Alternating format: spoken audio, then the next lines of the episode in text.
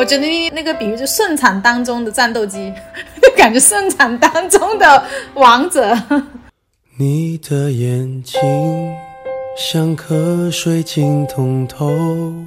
我是有那个子宫肌瘤的两公分，就孕前做了一个检查，好像还说我那个卵巢早衰，那个时候也把我吓死了。那个医生就是说啊，你这个年龄你还早衰，你要尽快去做那个试管。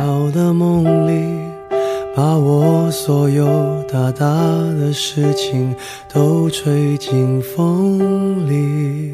整个过程呢，我是脑袋会很清醒，我会用大脑去思考，嗯，这是一个正常的情况。但内心呢，你又很痛苦，然后你会流泪，但是又知道自己是这一个过程，就是很分裂。我又会用很理智的东西去接受自己很感性的那一面。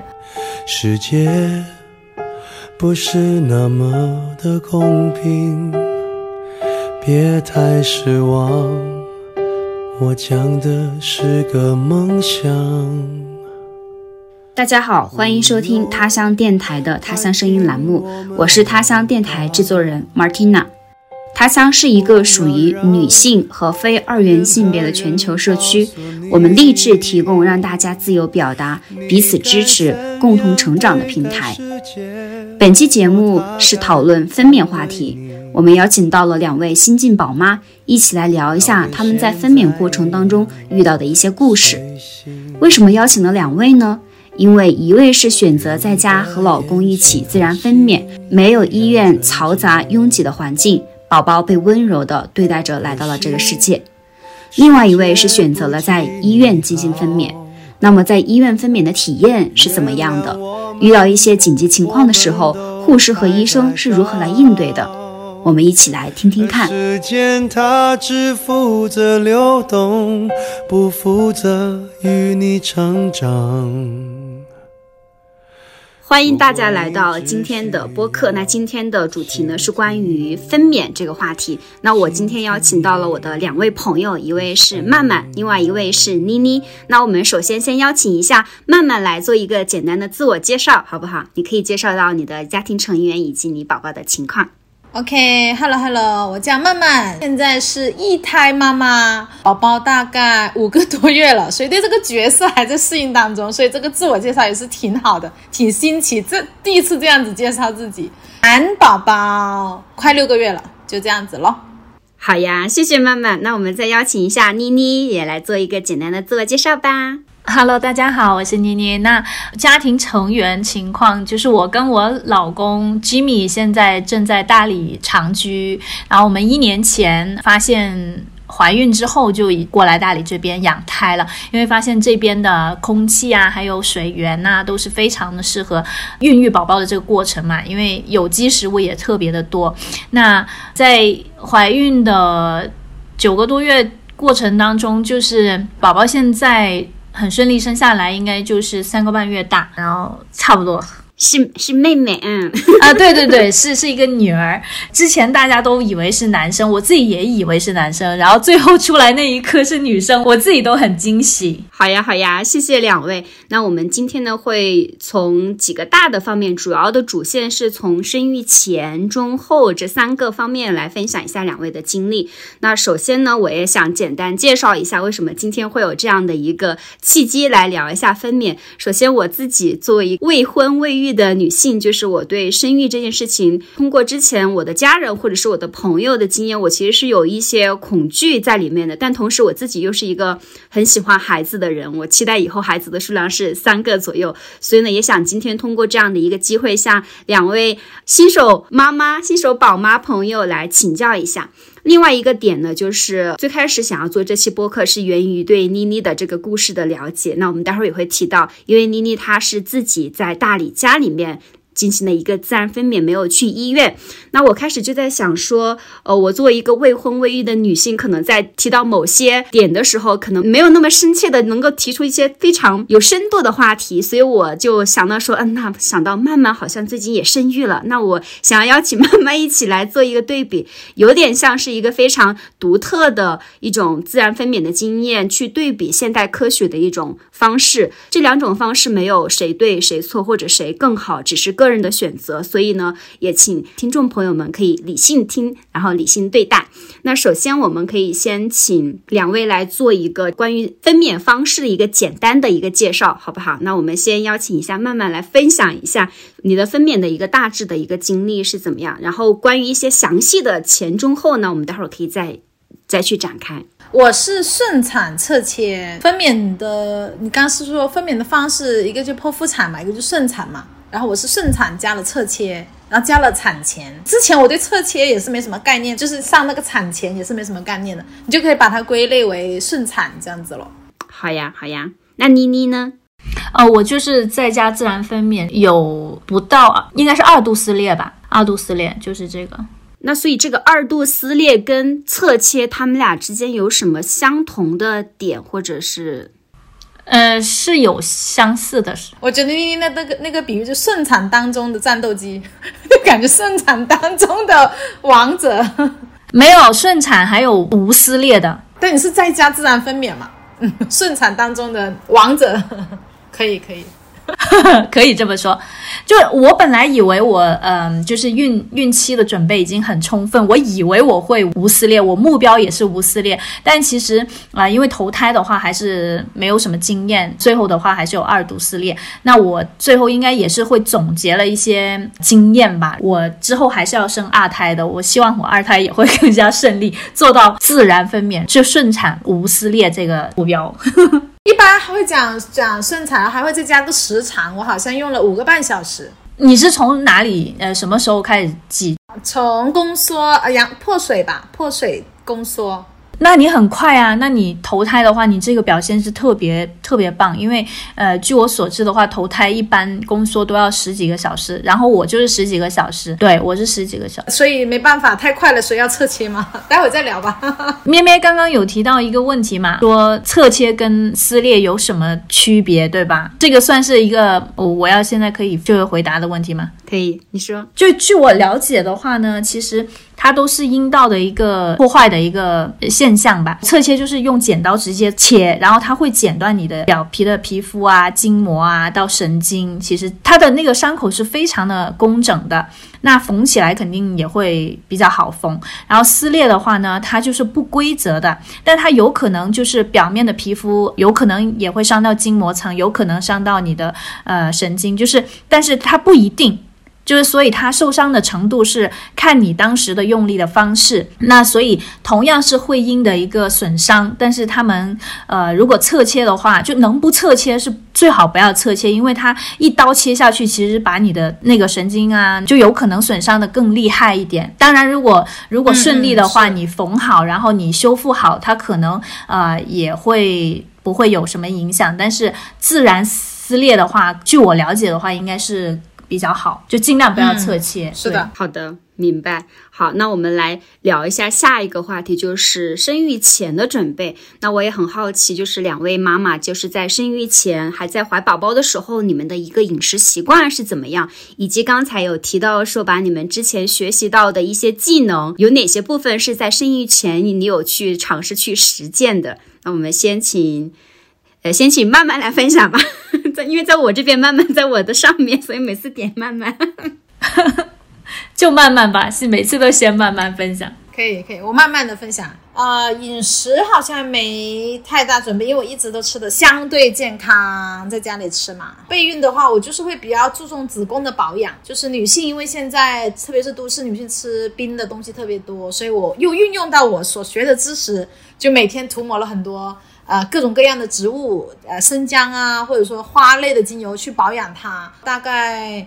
备孕了半年吧，当然也有也有让先生去，我们双方一定要做的就是备孕前的体检，就确保两个双方都没有身体上没有太大的问题，就可以开始了。备孕了大概准备半年吧，也让先生跟着我的自然疗法去提升他的阳气之类的啊。然后我是保护我的子宫，我一次我准备了一次我就中了，所以我当时还是挺惊喜的，因为我身边的朋友都是半年一年嘛，而且哦忘记说了我们的年龄，这个很重要。芳龄三十五岁吧，好像。我 我刚才其实也想问这个，反正是属于晚婚晚育，提这个很重要，因为在你孕检的时候，你三十五之前跟三十五岁之后，好像说检检查的东西很不一样，我刚好卡在那个中间线上。所以我就很惊喜的，好像哎，一次性一次就中招了。我觉得还是前期的保养或者说准备确实还是很重要的。嗯，好呀，好呀。哎，那我很好奇你说的健康的饮食，就是大概是怎样一个健康？因为像我之前我有朋友在备孕的时候，家里面就会煲很多营养汤给到我的朋友喝。我不知道这个算不算你的健康范围？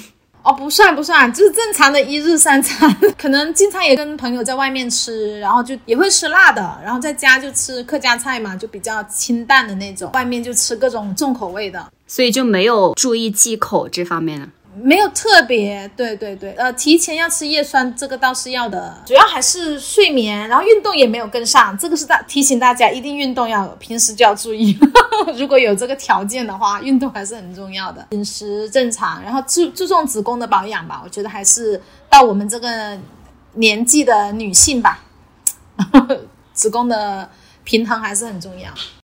好，谢谢妈妈，那我们再邀请一下妮妮分享一下。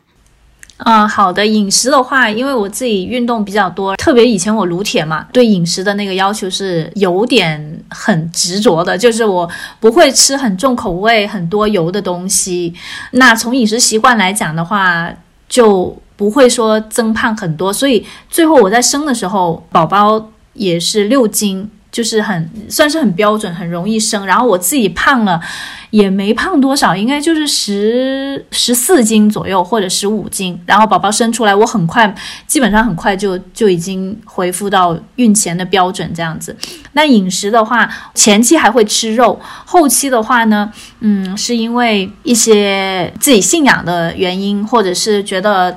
在大理，我能吃到有机的食材。我对一些可能肉类他们加工生产的一个过程的了解，然后我就不太想吃了，因为我想尽可能的给宝宝，就不要再让他有更多吸收那些毒素这样子。所以饮食我应该是不是很严格，就尽量给他一个干净的、干净的食物这样子吧。对运动方面，我因为自己很喜欢瑜伽，我之前没怀孕之前我就一直练了大概五六年的瑜伽，还有。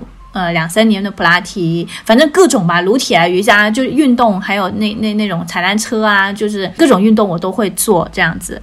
所以的话就没有说刻意孕前要做一些什么样的运动哦。我还要补一个我的年龄，对不对？我的年龄跟其实跟曼曼差不多，呃，我们也是八零后嘛。我就怀的时候我是三十七岁的，生的时候就已经满了三十八这样子，是一个高龄产妇，所以曼曼没有做的那些什么检查那些。卡我都有做过，就是像那个羊水穿刺啊这样子，这些我都是有有做的。因为就是因为高龄，其实但是这个是可以后面孕期的时候，呃，对吧？再再分享运动饮食，相对来讲我都是比较 OK 吧。就可能是因为呃年龄的原因吧，我是有那个呃子宫肌瘤，呃，就是之前其实还是挺喜欢吃冰冷的东西嘛，所以在孕前跟孕中，后来我就没有怎么去吃冰冷的东西，但是呃。我要说的一点就是，我是有那个子宫肌瘤的两公分，啊，当时还去医院做了一个，就孕前做了一个检查，好像还说我那个卵巢早衰，那个时候也把我吓死了。那个医生就是说，啊，你你这个年龄，你你还早衰，你要尽快去做那个试管。那后来我就，但是因为我还没有尝试过自然怀孕，我就觉得，哎，我可以的，我我就尝试一下自然怀孕。那在我尝试之前，我还做了一个很特别的事情，我就是和我先生一起去辟谷了。这个辟谷经历也是很特别的，就是我我们发现我们辟谷之后，那个子宫肌瘤就消失了，而且就很顺利的怀上了宝宝。我也不知道是对这个绝对在我身上是有作用的。辟谷多少天？七天，就真的是那种不不吃东西只喝水的那种，有有点这个是比较正宗的那种吧。有一些是喝一些果汁啊什么什么的，那那种的话是另稍微退阶版本一点点。我这个是有点 算是挺极端的一种尝试，因为我我就想把那个身体调调养调好来这样子。好的，谢谢妮妮的分享。那我们要不就聊到下一个话题，孕检吧。就是你们刚才说刚好你们是卡在三十五之前和之后，那我很想知道。你们这个孕检有哪些是相同的，或者哪些是不同的。我们先邀请慢慢说一下你孕检大概做了哪几个大的方面吧。对，我觉得从我开始是比较 OK 的，因为比较简单版，然后听起来比较比较好对比。从你第一次发现自己有宝宝的时候开始的话，我那时候好像已经有一个多月了吧，然后后面就去医院做一系列的检查，中间也会有一些波折的。我印象比较深刻的就是第一次做孕检的时候，就说有个指标异常，然后然后就去就建议我去上一级市妇幼去做一个检查，就是因为我打了一个疫苗，然后有一个指标是阳性，他就不知道是因为你打了那个疫苗。之后呈那个假阳性，还是你身体真实有这个病毒，然后对宝宝宝造成非常严重的影响，成的呃成的一个阳性，然后他就很谨慎嘛，就推荐我去那个市妇幼去，啊这里能说名字吗？去那里检查，那边的风格就是非常非常谨慎的，就弄得我因为刚怀孕又是第一胎，非常的紧张，然后看查很多很多小红书啊，各种资料，各有各的说法。然后后面我就去了另外一个医院，听朋友说就去了北大问嘛，然后一问，哎，他这个不用不用担心呢，很正常呢，呃，假阳性，就根据我那个去推测。那个时候我第一次对现代医学是有个感触，就是他们不可能百分之百的去推测或者判断你这个情况，就是很多东西真的是很无解的。例如像刚刚妮妮说的啊，发现了什么子宫肌瘤，医生就立刻建议她去做什么试管，这种就我觉得很很很果断、很随意的就给了一个方向。对比这种未知的风险，高风险还是无风险，还是低低低风险，他们也是三个医院给出完全不一样的答复。然后那个时候是第一次很紧张，然后后面就一切就很顺利，然后就没有没有什么印象了，就正常的就是妊娠什么。血糖啊，测各种那些都都正常，所以一一路绿灯，然后我就觉得还挺幸运的，所以就没有太大的一个印象，就是可能是你们会想了解很细节的一个孕检嘛？诶，也也，我们要不先听完妮妮说，然后再看一下？我也我也没有很有经验，咪咪说不出来究竟孕检有什么。就是你作为一个刚好没有想法的，你会想知道细节，还是说啊，就就大概？就是我理解的孕检可能是，呃，比如说拍一些片，或者是检查你血液里面的一些指标。我想的就是，可能跟我平常的体检是没有差太多的那种。嗯，其实可以这么了解。是的，是的，是的。只是你说拍片的话，让我想起你第一次看到宝宝的图像的那种兴奋喽。这个过程是非常激动的。然后第一次看到，哇，这个侧脸简直就是像我，太像我了，哈哈哈，太幸福了。所有人说你哪哪里看得出来？我说你看这个轮廓，这个鼻子啊，什么什么的。然后然后重点是生出来，然后百分之九十九像他爸，我也是。这个影像很重要。对，那我们再邀请一下妮妮，就是看一下你的孕检。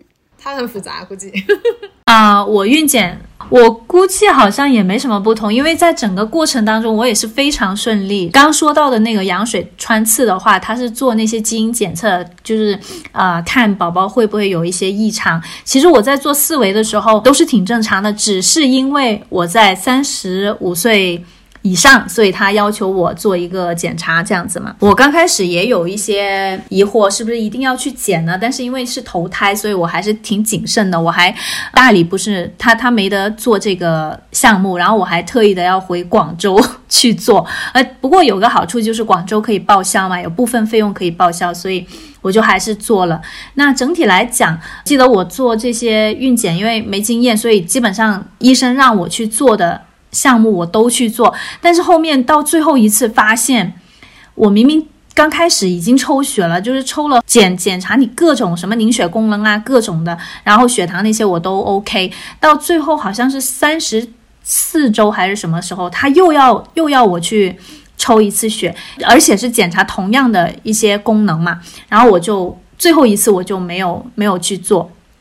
因为我觉得第一血呢，后来我就呃从那个学中医的那个角度去去看的话，血太宝贵了。后来我就发现我不能不能再去抽我的血，而且真的是一桶桶一桶桶这样子去抽，我太心疼了。所以最后一次是没有去弄的。如果按照我现在有一胎的经验以后，我二胎的话，我估计我自己会筛选一些检查的项目吧，就是我只会做一些我认为有必要的，嗯，我不会再像头一胎，就是医生给我开啥我都 都傻傻的去做，因为其实你做很多都是对宝宝的一种干扰，就是有时候你你是知道他没有问题，因为可能我们自己心里或者是我们的感受跟宝宝的链接，其实也会。也也能有一种感受，你会让你知道它是没有问题的这样子，所以就没有需要去定说按照医生说的那个那个标准去做。对，孕检这里我突然想到，站在一个妹妹现在的状态或者其他听众的状态，有一个补充。刚刚我们讲的是硬件上的一些呃产检嘛，还有一些软件上的还是情绪上的，以前。我想象中的孕检就是爸爸跟着妈妈，然后一起孕检啊，就是很很幸福的，一定要有一个老公或者是男士在。但实际发现，整个过程其实他陪你去了，他进不去，就还是你独自一个人完成。就这情绪价值上的这个孕检的过程，我觉得还是挺重要的。一开始我想象当中，我每一次孕检一定会有家人陪我的，但实际上到现实发现，我都是一个人独自完成，并且非常良好，然后情绪也没有太。太大的波动，然后我还自己开车哦，哇，好棒啊，好强悍！无论是我孕孕前、孕中、孕后，对，然后我会看啊中，因为他爸爸经常要出差嘛，只要他爸爸在，他一定都会陪我。那每次陪我呢，其实我就会发现很很很奇怪的现象，呃，男士止步，然后医院里面全都是女生，那那些爸爸全部坐在走廊上，就我觉得那个场面还是挺壮观的。现在我一起来，就那些爸爸有的蹲着，有的坐着，有的在工作，然后其实我觉得并没有任何，只有心理上的一个安慰。当然，爸爸的陪伴肯定是很重要的。我觉得你你也是很强悍，慢慢真的是。但是我整个孕那个孕检，Jimmy 是有陪我去的。我我虽然他进不去，但是可能我还是觉得他是有这份责任去陪我去吧。啊，是啊，我也会这么想啊。但是有时候他不在，不在跟我不在同一个城市嘛。然后后后期的孕检，因为次数很多了，就你也熟了嘛。然后然后我又很彼此珍惜各自的时间。我觉得前面还是最好还是要家人陪伴的。好呀。那我们聊一下疼痛感受，因为前面就是通过饮食啊，或者是自己之前学的一些技能用在备孕上。那现在慢慢的时间线到了生育的前，那我很好奇，就是说，呃，就是在生育前，就是孩子宝宝还没有出来的时候，就是带给妈妈生理上的那种。疼痛感到底有多强？然后在这个过程当中，借助现代科学或者是你们自己学的一些技能，你有使用过哪些东西？比如说，像我能够想想到的就是什么催产素啊，或者是你快要呃孩子快要出来的时候的无痛针。因为我之前有去做过一个小小的一个手术，当时就呃麻药打的不是很多，就超级疼，我的那个尖叫声已经贯穿了。整个医院的楼层，然后我就问医生，我说生孩子的痛和这个比起来哪个更痛？他说啊，那生孩子比这个痛多了。当时就把我吓到了，我想妈这么痛，那我以后不想生孩子了。所以我很想了解一下两位，就是针对这两个方面，你们的一个感受是怎么样的？好的，我们先邀请一下曼曼来说。可以可以可以，因为这也是我没有生之前最关心的一个话题。然后我觉得你这一期呢，刚好又邀请到了两个比较强悍的妈妈嘛。我一直也是对生小孩有一个所谓的恐惧，究竟有多痛？然后也听了很多嘛，然后一直很恐惧到孕后期，直到我问到了一个师姐，她说其实也没有想象中的痛，只是比她的 M 痛痛一点点。然后他们还给我了一个方法，就是你去问你的妈妈生你的时候有多痛，一般你跟你妈妈生你的时候差不多痛的，因为而且每个人的痛感不一样。然后其实我潜意识里面觉得，其实应该我的忍受力应该 OK 吧，所以。我可能问了很多很多个人，只有一个人或者两个人，他跟我说没那么痛，就是那个师姐，然后给了我极大的信心。我再去医院、学校里面去听一节课，就是你怎么对待这个宫缩的痛，其实它是一个助力来的，你要接受它，去享受这个宫缩，然后带给你的痛，然后去帮助宝宝出来。这个态度我是非常的支持跟认可的。我觉得哦，原来是这样子，那跟我内心里面的声音好像差不多诶。其实，呃，你的宫缩痛是一个很好的一个痛，然后你要去不要害怕它，不要恐惧它。所以到后面，呃，真正到我自己去体验的时候，我发现好像没有记忆中那么痛，就现在我已经忘记那个痛了，跟我想象中的不一样，就跟你去做产检的那个画面，跟你实际去体验确实很不一样。然后我举个例子吧，就是当时我不是去啊宫缩痛了嘛，你要呃去医院生产了嘛，然后你就坐在车上，然后老公正在开车，然后他就很痛嘛。就，痛痛一分钟，然后他就停了，我就开始指挥他，应该这样这样这样子这样子开，然后左转应该节省两分钟。你看，我就很轻松的去指导我旁边那个司机要怎么怎么开，然后一下子我就啊，好痛好痛好痛好痛！就我妈妈在后面嘛，先生在开车，其实身边的人会很紧张，因为你很痛那个时候，但痛了一会儿之后呢，他又不痛了，你又在那里叽里呱啦叽里呱啦指挥他。当然，这个真的是跟每个人的耐受度、体感是不一样的。然后再去到生小孩了哈，那我去到这里可能要直接讲到有多痛，因为我去到医院已经开五指了，五六指了，一个小时，然后五六指，然后再去检查、交报告、挂号，然后再到打无痛，打到无痛的时候，我就已经享受了无痛，可能几秒、几十秒吧。然后我说医生怎么还那么痛？我相信他一定开到十指了，赶紧推我去产房吧。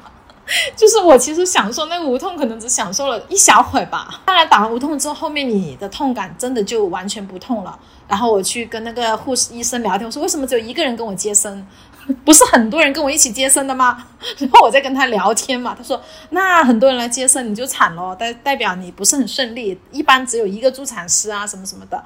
其实打完无痛到我生小孩就真的没有感觉了，因为后面他缝针打麻药又会再给你打一次麻药。所以整个前面的宫缩痛，当你打无痛，打完无痛之后，我觉得基本上就是 OK 的了，就没有你就能让妈妈们更加享受吧。嗯，那你有你有打这个催产素吗？哦，我没有，因为他已经五个小时就出来了嘛。打催产素是，例如说到了时间点，那个 baby 一直还没有动静，才要打催产素。我理解的好像是这样子的，这一块的功课我也没有做。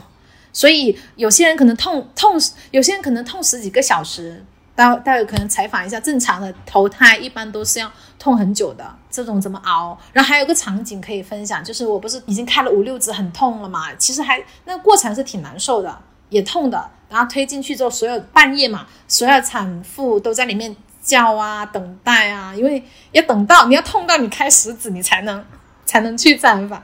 对，这边叫那边啊。然后呢，我进去的时候还是很多人的嘛。等我，因为我太快了，很快我就推去产房了。然后那些产妇还在那里叫，所以，所以，而且有有一些打完无痛的呢，就在那里睡觉。然后可能有一些打没有打无痛的，就在那里叫。我就是很快推进去，很快推出来的那个人。所以这个过程的痛持续多久、多长时间，真的是因人而异。所以，所以这一块也要让你们做好准备吧。谢谢曼曼的分享，就是刚才你提到的那个画面啊，很多孕妇都在同一个空间里面哀嚎。那这样就对比妮妮的经验的话，因为她是在自己非常温馨的家里面去生的，可能就没有这些。那我们也请妮妮来分享一下你的这个疼痛经历和你的一些呃用的一些辅助的一些一些技术或者手段吧。好，先说到那个疼痛感受。我记得我在生之前的那一天，就是那那一两周吧，我是天天都去洱海边快走三公里这样子。然后每一次可能走完，其实我腰也也会疼，因为。那个时候肚子已经非常大了，我感觉就是你会很容易就腰累。但是呢，因为可能我之前练普拉提啊、瑜伽这些，我核心还是会让它刻意的收紧，就是我不会让呃那个肚子更多的往下坠，我会有意识的收起我的尾骨，然后去快步走走三公里这样子。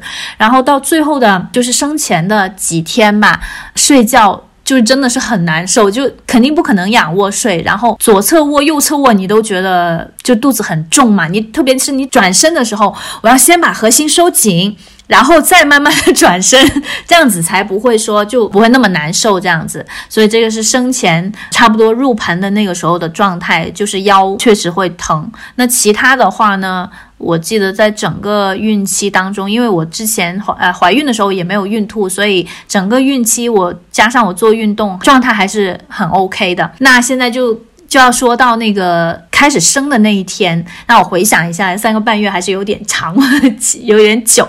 呃，我记得那天我是晚上四点，突然间我睡着，我我就感觉到一股暖流，我就知道是破水了嘛。那破水以后呢，呃，我就马上见红。但是因为我学过课程，就是我有学过这种分娩相关的课程，老师都说就是刚开始的话就是要静养，就是睡。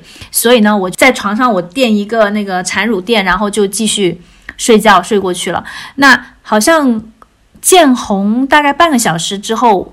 就开始疼，对对对，那疼了以后，我还是嗯，然后我就开始睡，一直四点我就睡到下午一点。其实这个过程当中，那个时候还是疼的，就是有那个宫缩。刚开始我还开始就就记那个 A P P，有一个宫缩的那种 A P P，好像就是三五分钟疼一次，然后每次疼一分钟这样子。但是记到最后，我我已经不想记了，我就迷迷糊糊的在在睡觉，睡到一点的时候，我就开始要起来。我因为我学过课程的时候，我就知道自己要动起来啊，要要在瑜伽球上面，就是要摇摆，让宝宝就更好的头入盆这样子。而且我还在想，我要尽快的洗个澡，要不然生出来了就不能洗澡嘛。所以呢，我就我就去洗澡，就那个淋浴。那我发现。淋浴就是我每一次宫缩疼的时候，慢慢你会不会那个腰底它就特别疼？就它疼其实是腰底的那个有一个疼痛，就是在不知道怎么形容那个腰疼。然后但是你用那个温水去冲那个。腰部的话就会很舒服，我感觉那个就是一个很好的办法去减弱这个宫缩的疼痛。对我洗完澡，我我发现这个用温水来减缓这个疼痛以后，我就大概应该洗了也有四十多分钟，因为很舒服嘛，这样子我就一直保持一一疼我就拿热水就淋我的那个腰背。接着洗完以后，后来就洗完头，然后吹干，那接着我就用那个瑜伽球。就做一些摇摆的动作，在清醒的状态做这些这些准备以后，应该到四五点了吧？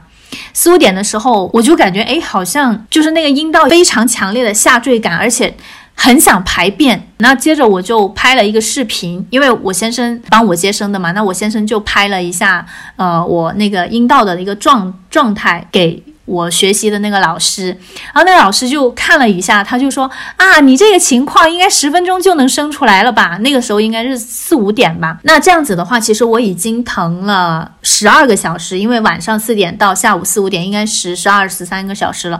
那但是在这个过程当中，其实我是觉得时间过得很快的，我不觉得我疼了那么久。我还要分享一个，就是我在疼的时候，我一直睡觉的时候，其实可能没有睡着，但是我会。呃，我会练呼吸，就不是练呼吸了，就是用呼吸来减缓那个疼痛。我记得一来的时候，我就会深吸一口气，然后吐气的时候，我就会发出那个。嗡，这个声音，然后，呃，反正就是在这个，而且我还会播一些，呃，很舒缓的那家的音乐吧，很优美空灵的那种音乐，我就觉得很能舒缓我的情绪，这样子，或者对这种宫缩来的时候的这种疼痛的恐惧。说回到四点的时候，那我的宫缩。就已经看到胎头了嘛？但是我原来学习没到位，我不知道那个已经是那个时候是开了多少指，我不知道。但是呃，我的老师说，哦，你已经可以差不多要生了。那那个时候我才知道，哦，原来这个就叫开了十指啊，这样子。所以我在这个过程当中是没有被内检过的。慢慢你是有有没有试过内检啊？我听说是很疼的。哦，有啊，有啊，有啊。因为你去医院的时候，他判定你能不能生，就要首先看你，哎，你现在是三指了还是五指了，是不是要住院了？你个人觉得疼不疼？那个内检不疼啊，不疼，你好强悍，我真的是觉得你是铁打的女人，不，还是我，应该不是吧？他就因为你已经在个宫缩痛了，你就赶紧想确定他是开几指了。就是可能会有点不舒服或者尴尬吧。那医生进去看几指，呃，会有一点点不舒服。我想起来的，但是不是疼吧？但是可能大部分我我接触到的宝妈，她跟我说那个内检都是很疼的，可能真的是每个人感受不一样。比较幸运的是，我在呃在家分娩的话，就呃已经 pass 掉这一部分。那你刚说这里，我不确定我是不是，因为我有做很多功课嘛，说如何避免侧切或者说剖腹产怎么样。呃，预防撕裂，你就阴道的肌肉肯定要伸缩更有力嘛，就让它更更有弹性嘛。所以我提前做了两个星期的会阴按摩，就是用我所学到的什么什么配方、什么油，然后去按摩。我觉得这个还挺有效的，因为我就是很不想它撕裂、侧切什么的。然后可能我给他这个肌肉做了充分的按摩一到两周，所以他去做内检的时候，可能是不是有帮助呢？对，应该是，应该是，我觉得肯定是。我在这个按摩精油按摩方面就是没有做到位，就是呃，我是有练一些髋部的肌肉的，就比如说你内收肌还有盆底肌的一些松解啊，让它弹性更好，但是我没有。就是充分的按摩我的会阴，让它的弹性更好，所以我觉得这一部分是后面引起我呃撕裂的一个原因，还有对对其中的一个原因吧，这样子。呃，那说回我说到哪？说回看到胎头了，呃，接着因为。我刚刚开始想在家分娩的一个最主要的因素是，我想尝试在水里面把宝宝生出来。这个理念呢是比较符合一个温柔分娩的理念，就是我我想让宝宝被很温柔的对待，他来这个世界的。的第一个印象是跟他呃在羊水里面的那个感觉是很相似的，就不会很害怕这样子。本来我是这样想的，所以呢，我所谓的到十指以后呢，我就赶紧让我先生说，哎，你赶紧去放水，然后我就要下水了，这样子，我就想在水里面生。但是一下水，可能我先生把那个水温调高了吧，因为看书的话，他说是大概要在三十，可能三十。四度到到三十七八度会最好，因为可能接近身体的温度，这样子会就是比较推荐这样子。我们当时的话，温度 我拿一个温度计量了一下，四十一、四十二度，我个人是很舒服的。但是我会想到说，哎，到时候宝宝出来，他皮肤很嫩嘛，他可能就会感觉到很烫。而且后来，呃，我的宫缩。好像又变弱了一点点，我就后来决定，哎，不要在水水里面生了，因为这样子可能对宝宝没那么好。那后来我就又出来水外，水外的话，我就趴在瑜伽球那个上面，我没有用那个结石位去生，我是用的跪趴位，就是膝盖跪着，然后我的双手手肘是撑着那个瑜伽球这样子生的。慢慢，你是用什么姿势啊？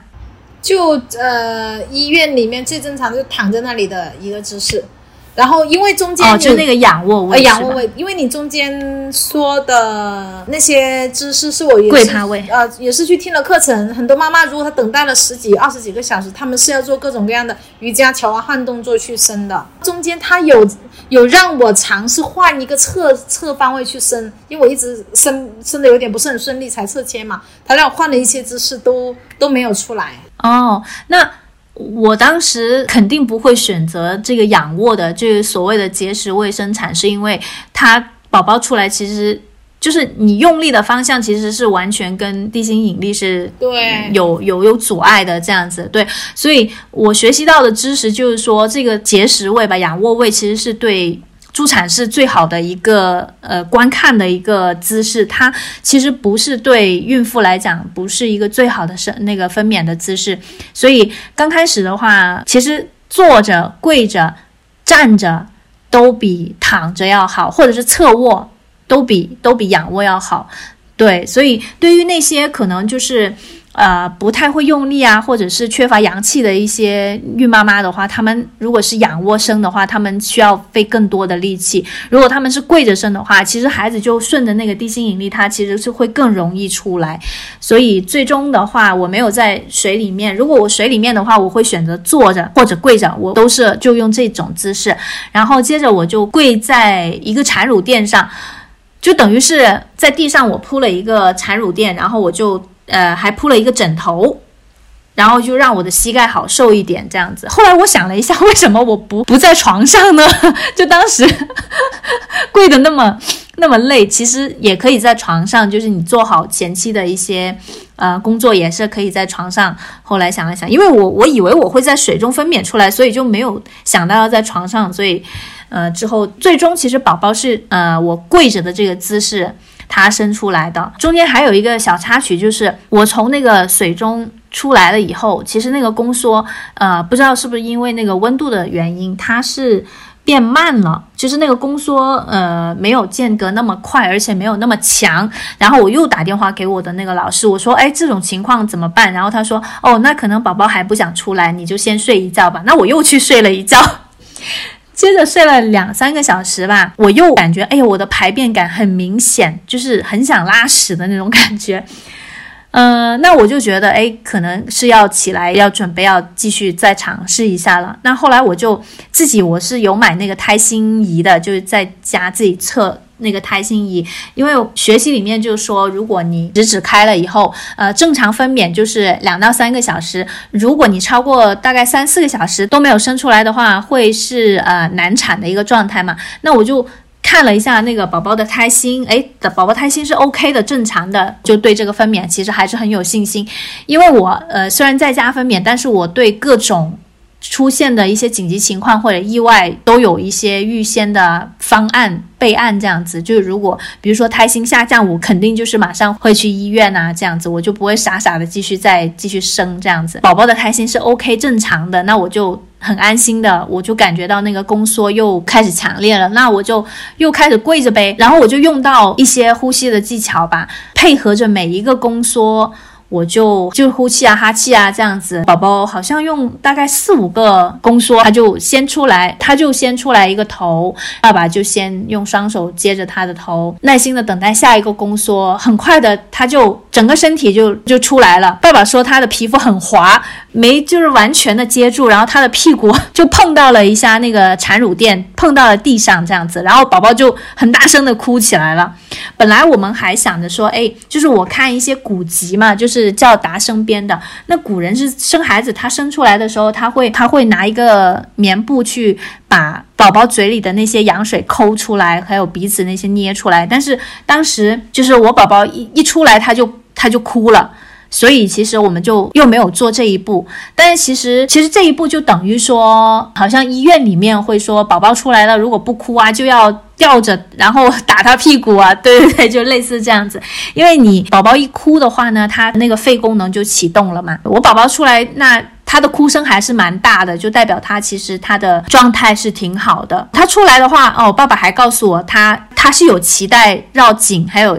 环绕那个腰部的，这个是在我三十八周孕检的时候也检测出来了。但是当时我对我自己在家分娩的一个信念是非常强烈，所以这个如果是脐带绕颈一圈或两圈的话，可能在医院吧，你可能一两个小时没没生出来或怎么样，就可能要。去剖腹了，但是在我这里的话，我觉得，呃，我学习到知识是其实是不用担心的，因为有些说法是说怕宝宝环绕那个脖颈，就怕他缺氧啊什么的，但是其实这个是不是这个理论的？因为宝宝的氧气根本不是从那个你绕着他的脖颈，其实不会勒到他的气道，因为他的那个氧气是从妈妈的胎盘那边去获得的嘛，所以我也没有。担心这样子，说到这么顺利的出来的话，那宝宝头是先出来的，所以它也是一个比较好的一个个位置出来吧。因为有可能有一些宝宝是臀位的呀，什么枕横位啊，脚先出啊，就类似这种。我宝宝算是很正常的这样子，头朝下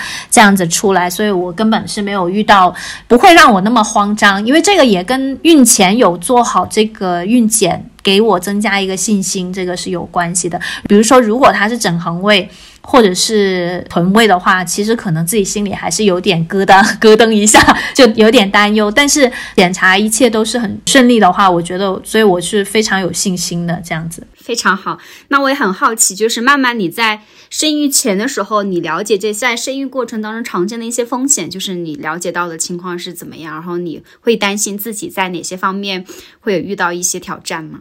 还是最后孕检的后期可能才会去了解这些吧，因为前期可能会关注胎位，一般是头位才可以生嘛。然后现在医院如果是不是头位的话，有些厉害的医生会把它手转，对，有一些医院可能直接就叫你剖了。但是现在国家终于有规范，说一个医院不能超过百分之二十的剖腹产，所以现在这些医院才会比较尽力的。去推进顺产，以前可能动不动就叫你去剖了，我所以我觉得去选择医院，去选择医院里面听它里面的公益课程这一部分还是很重要的。之前这些我确实没有做的那么细。刚刚问的那个问题，我觉得核心点就是刚刚妮妮说到你自己有没有信念去顺产。我觉得你的信念是非常重要的。我会遇到一些朋友，他说啊，我都不知道到时候是顺产不行就剖了，或者怎么怎么样，就他对顺产跟剖腹产是没有概念的，他就可能很 follow 很看重医生的一些建议。其实医生他很忙很忙的，他不会照顾到每一个产妇的。你一定要自己给自己一个信念。别人给不你老公、你妈妈、家人都给不了你的，所以我当时的心很强。我自己那么那么顺利了，就是你的各种检查那么正常，你一定可以顺产的，大不了侧切。那我就就是给自己留了一个潜意识，大不了就好像说会有什么轻微撕裂个侧切。我当时不知道侧切伤害那么大，我以为侧切很简单，只是我，所以你看我的潜意识就弱了一些。你看。我觉得慢慢还是有有学习的，就是很多其他的孕妈，她她把生育的这个过责任就全部决定吧交给医生，对，只是因为他们没有学习，所以他们就会把这个决定权交给别人。那这个的话，我是推荐更多孕妈，如果真的是有了宝宝以后要多学习。对，对我之前在跟我的朋友说，诶，我认识一个朋友好酷啊，在家自己生育，主要是跟女性朋友交流，就是他们。基本上百分之百的人都会觉得哇，这是一个疯狂的决定。他怎么可以在家生？万一发生了意外怎么办？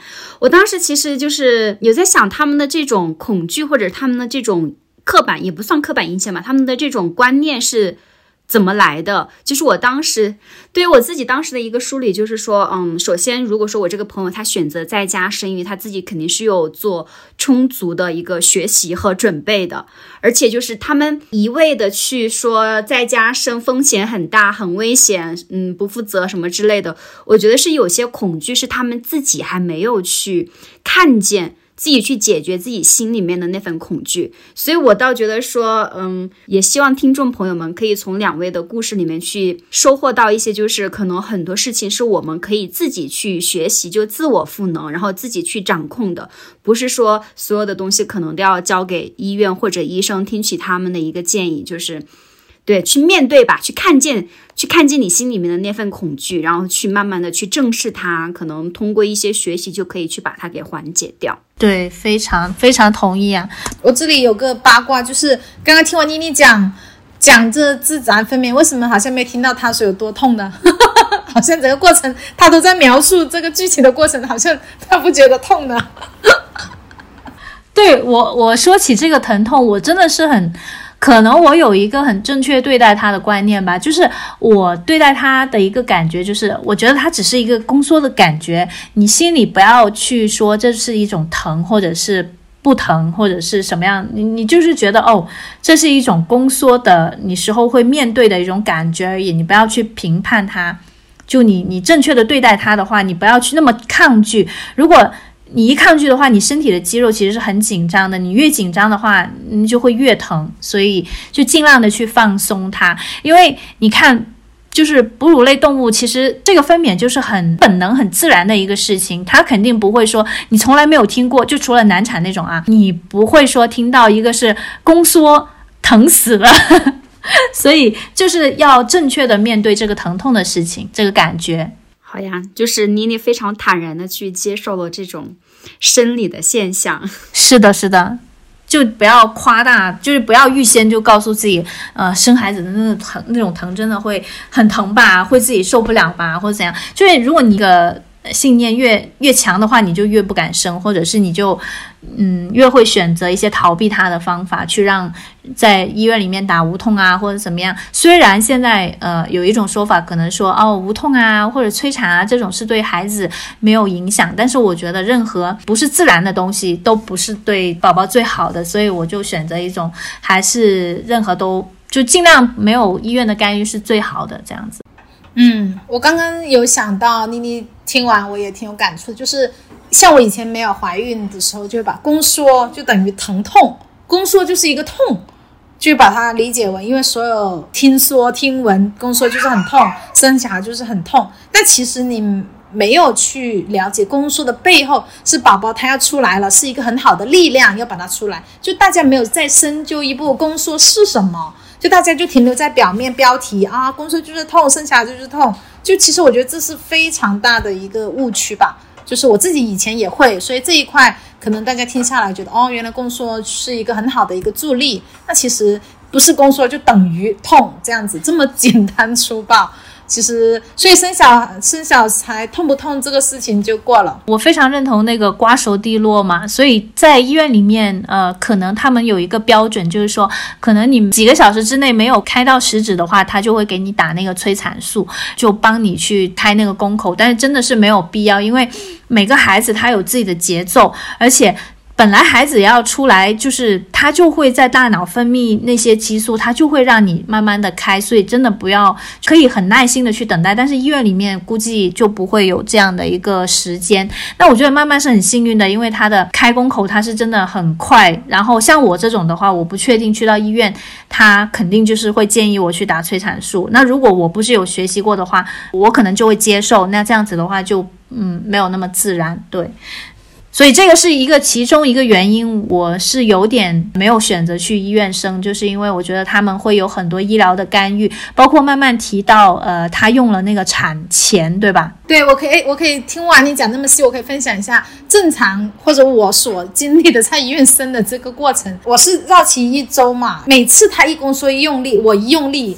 然后他心率就下降了，然后医生就会说：“啊，现在宝宝心率下降，你给你最后一次机会，你一定要用尽全力把它生出来，不然就要吃切了。”可能，然后我就很用尽全力哦，然后肚子还是可能我是打了无痛，还是我本来就不太会用力，核心力量不好，我就感觉我已经用尽全力了，但是又没有用到点上，就我感觉我其实生完小孩我精力非常好，我的我不累的我，我生完小孩我还是精力很好，因为我感觉我的力都没使完。所以还是没有死对，然后他就说啊，然后又不行，然后心率又下降了，然后他说再给你最后一次机会，一定要把全身的力气用上，然后他就会他就喊我的名字，叫你加油什么什么的，然后我是是叫我先生陪我进产房的嘛，啊他也在旁边喊我加油，就会说先生你喊的加油的热情不是很够哦，哈哈哈哈哈哈我觉得。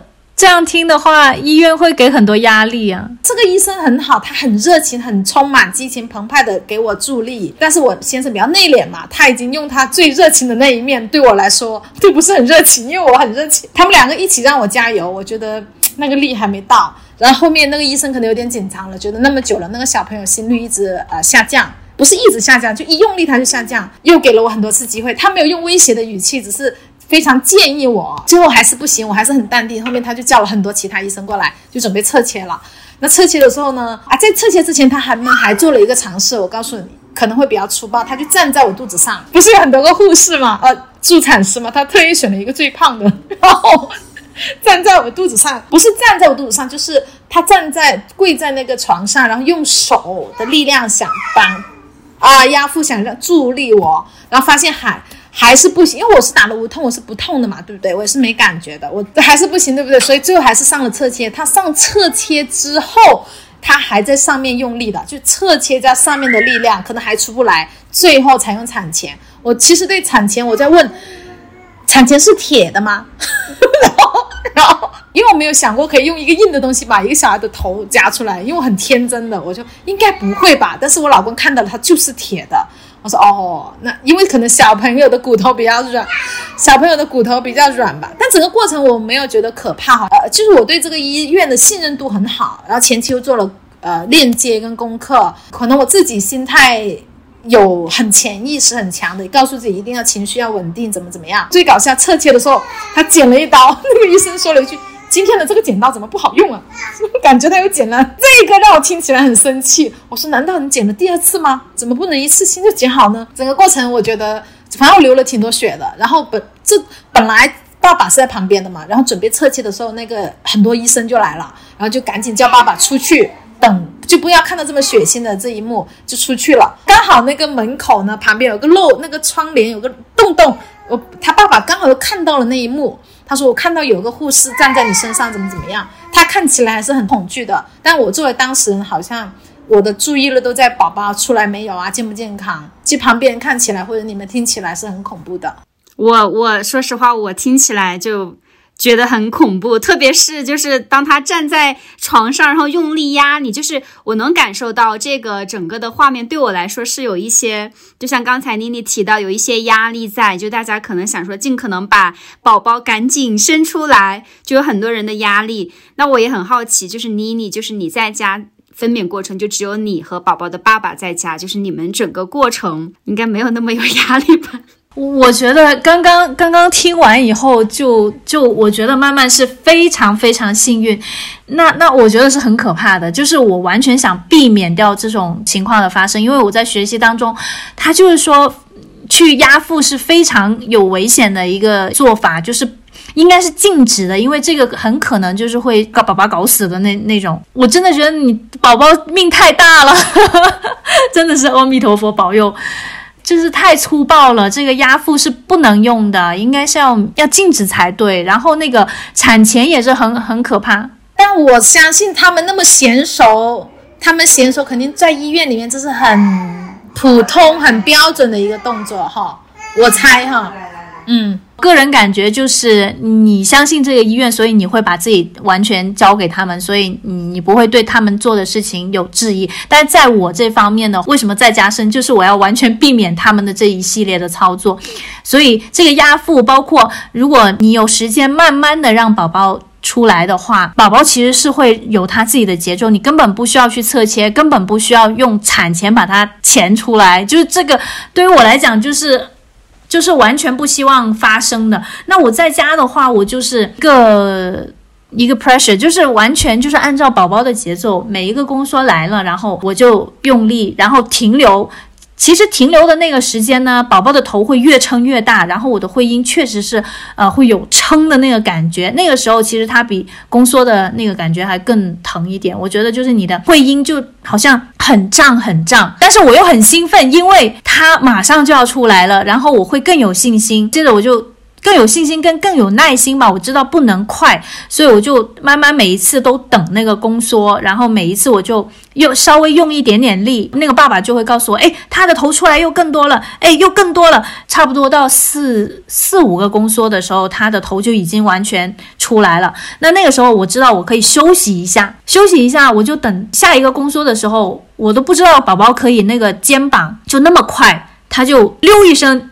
就哗一声，就整个身体就出来了。那所以其实我在整个过程当中是宝宝爸是很给力的，他一直都对我很温柔，一直都鼓励我。还有我线上的那个就是我学习的老师，他有也有跟我现场视频嘛，他也是很鼓励，就是也会呃指导我们啊。现在就是要呃慢慢的哈气啊，就完全没有一种啊我给你最后一次机会的那种感觉，就是很很放松很自然，我也很就让他慢慢出来的吧。所以。我就觉得我这个过程，我还是我会更 prefer 我我的经历这样子。就虽然慢慢那个在这么多孕妇里面，就是她没有去被剖腹，我我觉得也是很很幸运。那听起来的话，我觉得真的有点有点有点恐惧啊！我听完，因为我是完全认可跟接受你的刚刚所说的一切的这个理论，就是一定要尊重它自然。然后我刚刚想表达就是现在没办法，现在我相信很多医院都是这么急的了。就是我我是非常愿意，我也是更喜欢你这种方式，但是我不知道原来真的去学习了就可以做到像你这样子，我觉得是非常非常强大。而且刚刚我听到，除了我刚刚我用我的工具去舒缓嘛，我用精油去按摩或怎么样，但是我的呼吸很不会，所以我觉得你在。整个过程当中，你说的呃十几个小时，你去配合他，我觉得这一块对普通人来说是很难的。呼可能是我吧，我觉得大部分人没有运动，并且不懂得用呼吸的人，我觉得是呼吸是一个非常大的一个学问。所以我觉得呼吸能减轻很多的疼痛，或者呼吸能帮助很多，我觉得这一块又是另外一个要学习的点。还是很重要的，对，是的，是的。我觉得你这这样听起来，你你在生的过程当中，你说你用力了，但是它还没有生出来。其实我觉得这个是跟那个药物有关系的，就是你打了打了无痛，其实你是是会让你的宫缩无力的。对，然后我还有一个细节，我不是打完无痛嘛，去到医院就五六指了，打完无痛我可能七八指了，有一瞬间它动的超大，就应该是那种最厉害的宫缩，它就是要出来那一刻，但是因为我打了无痛嘛。并且已经没有那么感知到了，而且我那时候还在还在那个产妇区，医院太多人了，没有人及时能把我推到生产区，所以我已经错过了最有力的那一次宫缩。我个人觉得，以至于后面他的那几次宫缩都很轻微，他的力又不够，然后我的力，我的呼吸跟着医生的节奏呼吸，我觉得核心力量又不够。我觉得主要就是那后面的几次宫缩就明显小了很多。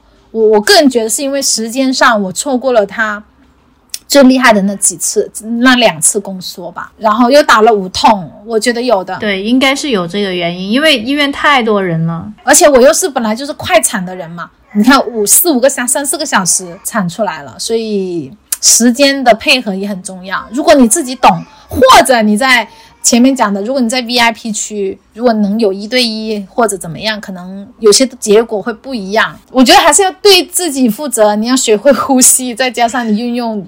这些工具什么？感觉大家聊的也有点累了。那就是到生育之后，也想很想了解一下，就是两位妈妈你们的一个呃哺乳方式，就是对宝宝这个方面你们的一个哺乳方式，以及宝宝打疫苗呀这样子，以及对你自己来说，你的这个产后的修复啊、恢复啊，你会用。哪些方面？我们先请慢慢来分享一下。好的，打疫苗比较简单，就是根据他有的自费的、免费的，我都会去打。但是前面我还会有一些抗争的，就觉得是不是该打疫苗，是不是一个疫苗都不用打啊？相信宝宝的抵抗力，因为我自己也是比较遵从自然疗法嘛。然后又听到外国有一些朋友的一些言论，觉得疫苗也是介入性的东西，怎么怎么样。但是后面因为整个你身处的这个大环境，好像你没有打疫苗就上不了学等等，然后家里人也不支持吧，然后我就决定啊，那就都打吧。对于疫苗这一块，还是就随大众了。不母乳的话，就是我是亲喂加奶粉，就是母乳加一顿奶粉这样子。但是我好像发现身边有几个妈妈很轻易的就放弃了母乳，或者有点痛啊。或者觉得麻烦啊，或者说他不吃啊，就有些还是挺轻易放弃的。这一块也是一个很大的话题，我觉得这期聊不完。觉得主要讲一下产后，产后对妈妈自己本身的修复吧，我觉得这个比较重要。因为妈妈的精神状态好了，你才有心情或者更开心去带宝宝。我最近得到的一个收获就是，我从右撇子变成了左撇子，因为你的右手，我的右手废了。就是你抱小孩的姿势不对，然后我一个人带嘛，当时就长期右手抱，右手用力，导致腱鞘炎，妈妈手很严重了，我才去做康复。所以为什么我一直强调运动很重要？因为我可能一直用手腕的力量，我不知道用肩膀的力量或者核心的力量带动肩膀，你不知道怎么用力去抱它。我做了很多功课，第一个月怎么抱，第二个月怎么抱，都在强调这个抱小孩的姿势，但是我没有刷到说。没有一个博主教我要怎么用力去抱，就是没有讲到本质，都是在教你用什么 pose 姿势。所以我觉得这个腱鞘炎的疼痛一直持续了那么久，对我印象深刻。相比于那个生小孩子痛都忘记了，所以我觉得，如果是我身边有朋友怀孕，我会非常强烈建议她要注重这个抱娃的姿势，还有孕中的这些运动什么的。我我个人目前产后觉得比较感受深刻的就是你一定要坚持运动，不然你很容易就会肩膀酸痛啊、腰痛啊什么的。我我腰还好，但我觉得我骨盆肯定是有问题的。然后我现在都在做产后康复嘛，还是挺重要的。孩子打疫苗这个我是没有打的，就是学习中医的话，其实疫苗这个东西都是极寒之物，不我不想让让这些东西去伤害他，因为他太小了，他的免疫能力也没有那么好。所以，而且我是有知道某一些妈妈打过疫苗的，打过疫苗之后，宝宝是会有过敏，严重严重的话就是很。比如说你的脾气非常暴躁，呃，那个宝宝液体呀，还有超级多的那些湿疹啊，或者是各种的不好的一些严重的后果吧。那我是觉得个人是不会给宝宝打，而且我是觉得说上学的话，因为可能我自己。他要上学还有很久嘛，不就还有五六年嘛？那政策也有可能就是改变的，而且现在的孩子都比较少，我就不相信我没打疫苗你就不让我上学，就这个事情我是就是没想那么长远，但是现阶段的话，我是觉得宝宝的身体肯定受不了嘛，所以我就暂时没有给他打。但是之后要不要打那些的话，我就暂时还没有一个打算，就之后再说这样子，也有可能会打，但是。嗯，反正我是觉得它是对宝宝身体不好，我就暂时不打。哺乳方式的话，我是到出生到现在都是纯母乳，完全一滴奶粉都没有喂过，而且水都没有喝过。在学习来讲的话，我知道，呃，母乳喂养实在是太重要了，就是它对宝宝的一个免疫力的一个建立，它都是比奶粉要好特别特别的多。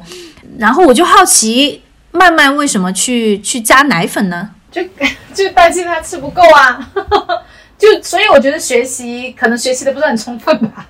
母乳这一块我还听了很多啊、国外的一些专家看那些纪录片嘛。其实母乳还是我我当然非常赞成跟知道母乳的重要性。你我的母乳够不够？有时候你可能勤奋一点还会挤出来，但是就是自己可能内心的恐惧吧，担心它啊不够啊，是不是长得不好啊这一块。对你这个担心，其实可以通过学习来排除的，因为它不够有一些信号，就是说，比如说，呃，你的奶水不够，他宝宝吃的时候呢，他会蹬腿呀、或者会捶你的乳房啊，或者是。拽手拽脚的这种表现，或者是如果宝宝是经常笑的话，就代表他情绪好，他就不会说饿，他就不会，就是他他脾气好，他就代表他吃饱了。而且如果他体重是稳步上升的话，他也是一个正常曲线，他也是够的。就是你虽然是他没有办法量化，但是你可以通过另外一些宝宝的表现呐、呃，客观上的，或者是你感受他他就行了，不需要一定。就你不要有这个恐惧。我也好奇，就是你生完以后，宝宝是马上给你抱在你胸前吗？还是你的第一天有没有二十四小时有没有给他吸吮八到十二次这样子？有啊有啊有啊。哦，那就很好，那就我我当时也会做一些功课嘛，就是宝宝出生之后一定要趴在你身上，越长的时间越好嘛。这一块，呃，我也是去选择这个医院，也是觉得他有这方面的，他有非常重视这方面，就是宝宝一出生一定要趴在妈妈身上，然后怎么怎么样。我觉得这个医院有重视，我觉得还挺好的。所有的信号，我去看宝宝有没有吃饱的这些所有信号，我发现宝宝都是都是非常符合的，他都吃的很饱的，所以有一种冷叫妈妈觉得你冷，我估计是这样。对，是的。你知道我看到我家宝宝吃奶，就是他吃完，然后他他是先吃我的一个乳房，然后他吃完就是，然后头就会嘴就会放开，头就扭一边啊一声，就那种很满足的那种感觉。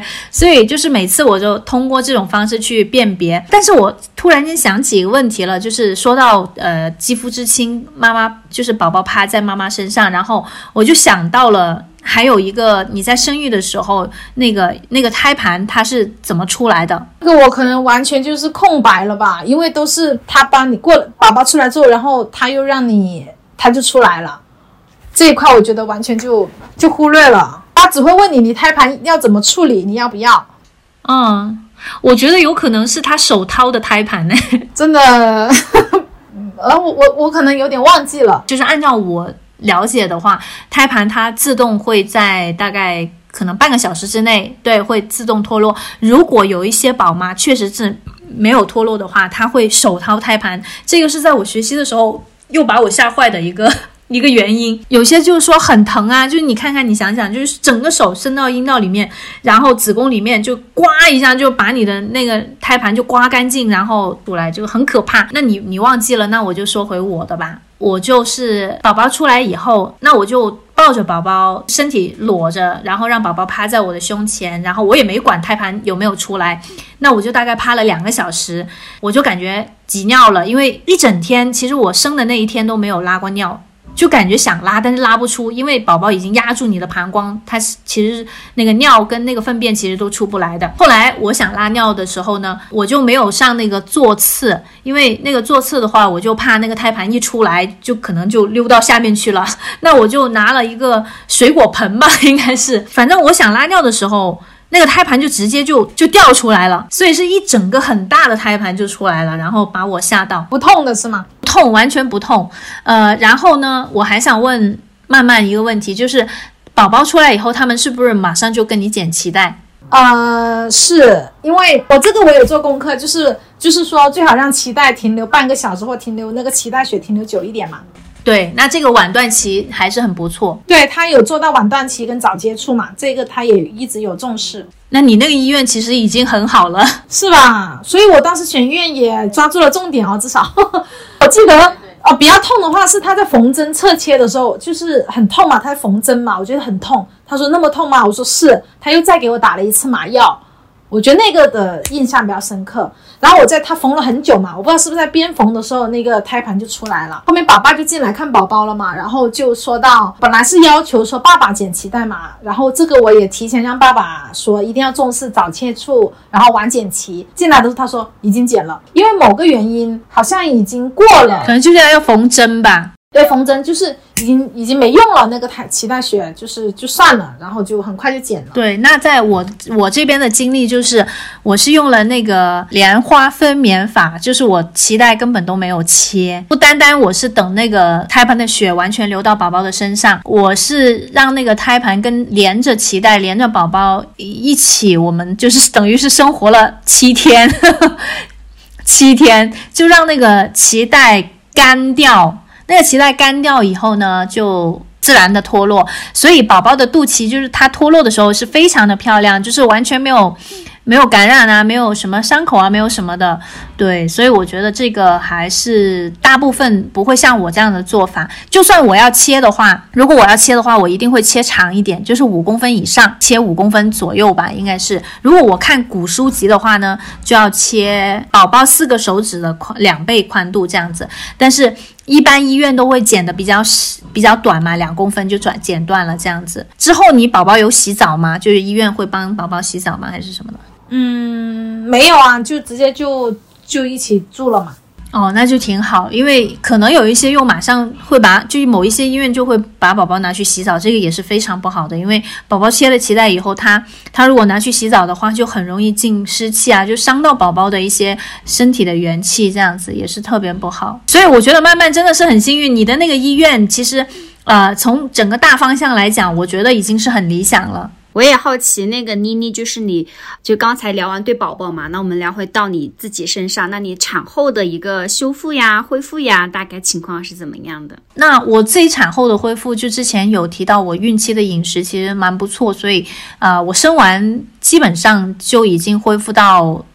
恢复到孕前的那个体重。母乳喂养为什么那么重要？因为你分泌的那个那个忘了什么什么什么激素吧，但是它是对你子宫的恢复，就是它会促进你的子宫的宫缩。所以我是一直一直从来都不喝奶粉，就是也是为了。让我身体更好的一个恢复的过程，这样子，但是肚子还是很大的。生完那天肚子还是像没生一样，感觉对吧？就还很很垂这样子。那大概到第周吧，我觉得肚子就三周吧，我觉得肚子就。基本上会平了。我我我很好奇，就是在这个过程当中会用到像一些什么束腰带这样的东西吗？我个人是没有用。其实束腰带更适合剖腹产的妈妈，因为他们是完全没有办法，因为他们的腹压是就已经变得很小了嘛。他们有伤口的话，他们是根本完全不可能有那个负压的。所以就感觉，觉是那个剖腹的话，它是更需要；然后顺产的话，呃，就没那么需要。所以我是没有用。然后现在好像以前是流行说用，呃，束腰带，现在听说又不流行用了。无论是顺产、剖腹产都都不要用，反正一直在变。其实我我觉得这个流不流行的话呢，我不会，我不会去听小红书，就是有时候我也会看小红书的一些帖子，但是我觉得小红书的。博主并不是他说的就一定对的，而且就他有很多个版本啊，对吧？你要自己去对比，或者是你要自己去学习哪个是更科学的一个。一个说法就是，嗯，我现在是对小红书持有非常怀疑的态度，因为我发现我搜一个问题的时候，好几个人他们的回复原来是一模一样的，他们说辞一模一样。这个是小红书的一个最流行的一种方式，就是你怎么去制造爆款笔记，就是模仿。像刚刚讲的宫缩痛，就是我觉得很多博主没有讲到本质，教你怎么样去抱小孩。我都看了，就哦要这样这样子抱，但都没有讲到点上。我觉得比较好奇的是，妮妮她三个星期就恢复比较小的肚子了，这个是很厉害的。然后我到现在都没有恢复，所以我觉得呼吸太重要了。你的，因为你有运动的习惯嘛，这个习惯其实也是要这个认知跟意识。因为我后期就马上。呃，有练呼吸了，就是会练腹式呼吸，然后就会，而且有意识的就会收，慢慢的收紧我的那个腹横横那个腹横肌嘛，就是把那个核心。慢慢的通过呼吸练起来，这样子。当然也不是说完全就修好，因为我现在的话，应该腹直肌分离就变成一指。刚刚开始我生完的话，我自己测有三指，然后现在应该是一指。一指的话，应该就也算是基本修复了，因为生过的话也，嗯，而且我是那么就算是高龄生的话，也不可能是完全那么快就恢复。但是我有信心，之后通过我的一些运动吧，然后我可以把它完全修复回来，这样子。我我也是回到一指了，但是还是很肥，不知道是什么原因。核心没力量，核心没力量。肥的话，通过通过，我觉得通过饮食就很好。对，通过饮食就很好。那我们最后来聊一下，就是两位宝宝出生之后，妈妈在坐月子期间，就是你们的大概的一个照顾方式是怎么样的？然后在这个过程当中，有哪些家人来参与一起照顾了孩子？而且我非常好奇的一点，就是在这个过程当中，因为我之前了解到，特别是当妈妈生出孩子之后，家人的很多的关注点都在宝宝的身上，会忽略妈妈的一些感受，所以有的人可能会有一些产后抑郁这样的情况。所以我很想听听两位妈妈就是对这两个话题的一个分享。还是我先来吧。我是请了个月嫂，然后再照顾嘛，然后也是一个比较信任的月嫂，所以。呃，基本上，呃，是刚开始的时候，满月，呃，前面三十天都是我跟月嫂跟宝宝三个人睡在一起的，没有什么经验嘛。当然有很多个模式啊，但是最后我选择了这个模式，好像比较方便，呃，喂母乳啊什么的，所以整个照顾我觉得。挺好的吧，然后可能我提前也跟先生打了预防针，说要关注到妈妈的情绪啊什么的，所以他做的还可以吧。因为我自己也比较兴奋的状态，也会关注在宝宝身上，所以我我自己没有太严重的产后抑郁吧。但是到后期可能有，但前面三十天是没有的，因为还在就是手足无无措的在。学习怎么照顾他，然后关注他，自己又严重不够睡，还在学习吧，所以这个过程倒还好。等月嫂走了之后，只剩下我跟先生去照顾宝宝的时候，可能这个时候矛盾就会出现，或者情绪就会更加的饱满一点，可能就会出现很多呃不稳定的情况嘛。确实会会把很多小的事情放大，然后去去情绪会有波动，这个也是我意料之外的吧。因为经常听别人说，我觉得自己应该不会经历吧。但是我发现自己还是会经历的，但是整个过程呢，我是脑袋会很清醒，我会用大脑去思考，嗯，这是一个正常的情况。但内心呢，你又很痛苦，然后你会就你会你会流泪，但是又知道自己是这一个过程，就是很分裂。我觉得我算处理的比较理智，我又会用很理智的东西去接受自己很感性的那一面。我觉得这个提前做好沟通还是很重要的。高估了我自己作为伴侣的这个配合配呃对，而且还有就是要不要让老公进产房，我觉得这也是一个话题。因妮妮跟她伴侣都非常的强大，或者说做了很充分、很充分的的准备。现在的人不是每一对夫妻都有那么多时间和精力去做那么充分的准备，但我觉得这是应该的。本来。我们以前那一代的人都是这样子生产过来的，大很，我觉得很很难展开，大概就是这样子吧。太多话题了，对对对，聊不完啊。坐月子的话，刚开始我有看那个月子中心要两万三，在大理这边，但是因为我是想吃素，因为我知道有一些老一辈就说喝肉汤啊就补啊什么的，但是我自己的理念就是。肉蛋奶能不吃就不吃，因为其实身体刚开始其实是很虚弱的，你的脾胃也很虚弱，就是你元气大伤的时候是一定要清淡，然后它不是补，它是先你不要去伤害它这样子，所以我就想吃素的时候，我就跟那个月子中心说我要素食餐，但是他没有，后来我就我就想请月嫂，呃，在这边，但是月嫂的话好像是一万八。呃，五星级的月嫂，而且她只会在先来十个小时，只照顾孕妇和和婴儿。后来我就问了身边一些朋友，其实月子里面的一些宝宝基本上都在睡，就吃奶跟睡。那我是坚定我要母乳喂养的情况下，奶粉、奶瓶我都没买的情况下，那月嫂其实基本上是不用照顾孩子的，因为我又不希望孩子跟我分开嘛。那所以他可能就是在给我做一些素食餐的感觉，我就。我就觉得，哎，那这个月嫂我要给一万八，他好像不是很划算。我就问了我先生，我说你要不要赚这一万八，就让他来做我的月嫂。后来我就上网找了一些素食的那个坐月子的食谱，然后那我们这边大理买菜很方便嘛，都是可以送上门。那买菜这一部分就已经可以不用去操心。接着。那每天我就会告诉我先生我要吃什么，然后他就他就会去做，然后每一个菜菜的那个做法都是少油少盐，就是而且没有肉这样子去度过的。然后宝宝第一个月就根本是不需要去怎么照顾啊，就是一一整天都是睡，所以我们在月子期间就是都很。轻松，我觉得就有时间让我去面对他发生的一些问题，比如说我宝宝是有黄疸的，但是我一点都就很从容的对待，就是，呃，有些在医院的话，如果宝宝有黄疸，他们可能就会去照蓝灯，当然我就知道你其实就就坚持母乳喂养，然后把宝宝体内的那个胆过多的胆红素分泌掉。就是排掉大便排掉，它其实就会自然的好，所以宝宝也是大概用了大概八到十天就完全 OK 了。然后期间我们还给他晒太阳啊什么的，就很顺利的度过了这个月子。那说到睡眠的话，我觉得在月子里面他是睡得很多的，后面的话我的宝宝应该也算是挺好带的那种。他的晚上基本上都是睡觉，所以他不会很少很少夜啼，基本没有，好像真的是没不会大哭过，没大哭过。那我觉得这个他吃到现在三个半月，他夜里都没有大哭过。夜奶的话，他是半醒半睡的，就是他可能会有一点哼哼唧唧，然后呢，我就我会侧卧，就是我会。然后我就跟他一起睡嘛，他不会睡那个婴儿床，我我就侧卧，然后给他喂，喂完他就接觉，然后他就自己在睡，然后一直睡到大概早上的七八点这样子，我会再给他喂一次。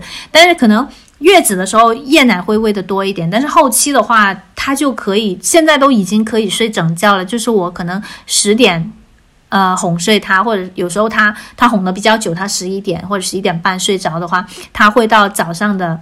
有时候五点、六点、七点才醒，就基本上我是可以睡整觉的那一种。那睡眠这方面，我觉得宝宝是挺天使的，我就没有这方面的问题。那说到宝宝这个，我感觉他那么天使、那么情绪稳定的话，可能有一个原因就是他在一个所谓的温柔分娩或者是自然分娩，就是他很温柔的来到这个世界上，就是没有各种的。医院的干预啊，我们很耐心的等待他来啊，所以他是没有恐惧的。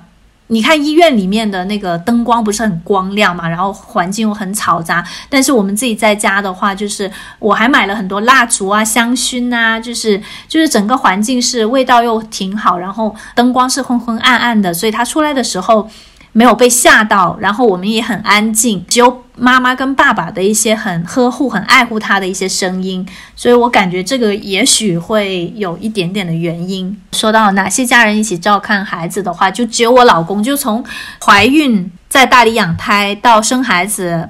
就爸爸接生，然后到月子还是爸爸做的月嫂，包括到现在我们在大理的生活，基本上都是只有我和先生一起照顾孩子。我们会一起去看一些育儿的书，然后会讨论怎么一起带孩子。然后在养育的问题上面，我们是先达到一个一个共识，比如说呃怎么哄睡孩子，就是我们两个会一起去去做这件事情，而且分工是挺明确的，就是我会负责喂奶跟哄睡。呃，他会负责换尿片，还有跟宝宝玩呐，就是会跟宝宝说更多的一些话啊，这样子就培养他的语言能力啊，这样子。所以基本上我们是认知养育理念还有认知先同步，然后一起去养育我们的宝宝这样子，所以没有太大的一个矛盾这样子。你你你这一对的标准非常高，非常非常高的。等一下，那些听众姐妹们要找到同等标准的，等一下他很难找。我觉得咩咩跟他的伴侣就可以做到，对吧？他可以，他可以，可以的。咩咩从一开始听到很好奇，到后面他一直皱着眉头听我们在讲话，我都发现他的表情了，皱晒眉头了你。对，哎，那妮妮最后就是在你的整个呃生育结束之后，有一些产后抑郁吗？因为刚才曼曼有提到，她跟伴侣之间会有一些摩擦。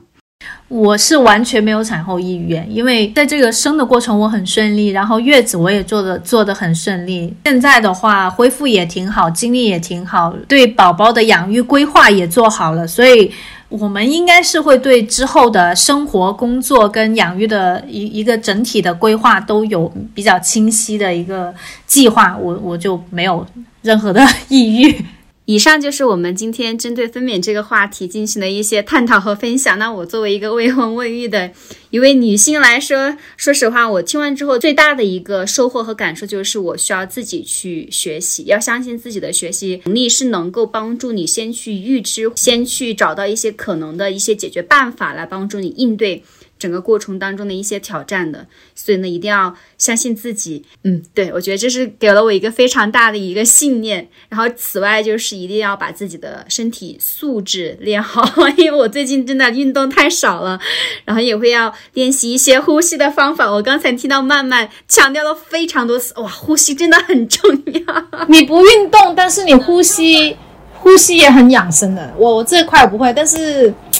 有些人不运动，他身体健康也很好的，就真的是因人而异。宝宝刚好也是天使宝宝，基本上跟妮妮的宝宝很像。我觉得跟饮食有关系，不要吃太上火的东西。整个怀孕过程，然后宝宝出来的性格特别的好，很像我们两个宝宝才挺像的。你刚刚讲的那些，哇，太好了。因为像我有一个亲姐嘛，他们家有两个宝贝，然后那个小的。就是到了三岁之前，他晚上睡觉的时候，就是他睡着睡着，他就会开始哭，哭一定要让他妈妈抱，就是抱在妈妈怀里，他才不会。就是你可能在婴儿期的时候可以理解，但是到了两三岁，就是还需要这样，我就觉得。哇，带孩子真的好痛苦啊！为什么会这个样子？我觉得可能这里面能够去分析到的一些原因，可能非常非常多，跟父母自己的一些情啊饮食或者自己的一些情绪问题都有很大的一些联系。呃，我基本上也前期也是一个人带娃，确实挺幸福。我觉得婴儿你千万不要觉得说啊三四岁他这样子都怎么不正常？其实他从婴儿的时候就可以这样子了，就是他我我会发现。他就是一个大人，就是一个独立的人。你跟他说感受什么，他都能感知得到。就是他，他哭的时候是肯定有需求，正常都会很乖的，还是挺神奇的吧？就是没有那么难啦。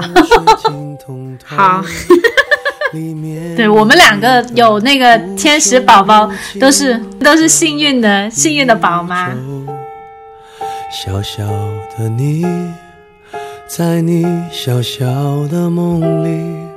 把我所有大大的事情都吹进风里。感谢收听本期节目，欢迎女性和非二元性别的小伙伴点击 show notes 里的论坛链接，加入社区讨论，和全球的华人女性产生链接，找到志同道合的伙伴。我们在他乡等你。你也可以在各泛用型播客平台、微信公众号及各大社交媒体平台和我们互动。欢迎你通过 Show Notes 末尾的爱发电和 Patreon 链接支持他乡。我们的他乡艺术家们每个月都会向你发去超好看的作品，还可以收到实体礼物。不要让任何人告诉你。你该怎样对待世界，或他该怎对你？要跟现在一样随性，让你的眼睛和心依然纯净。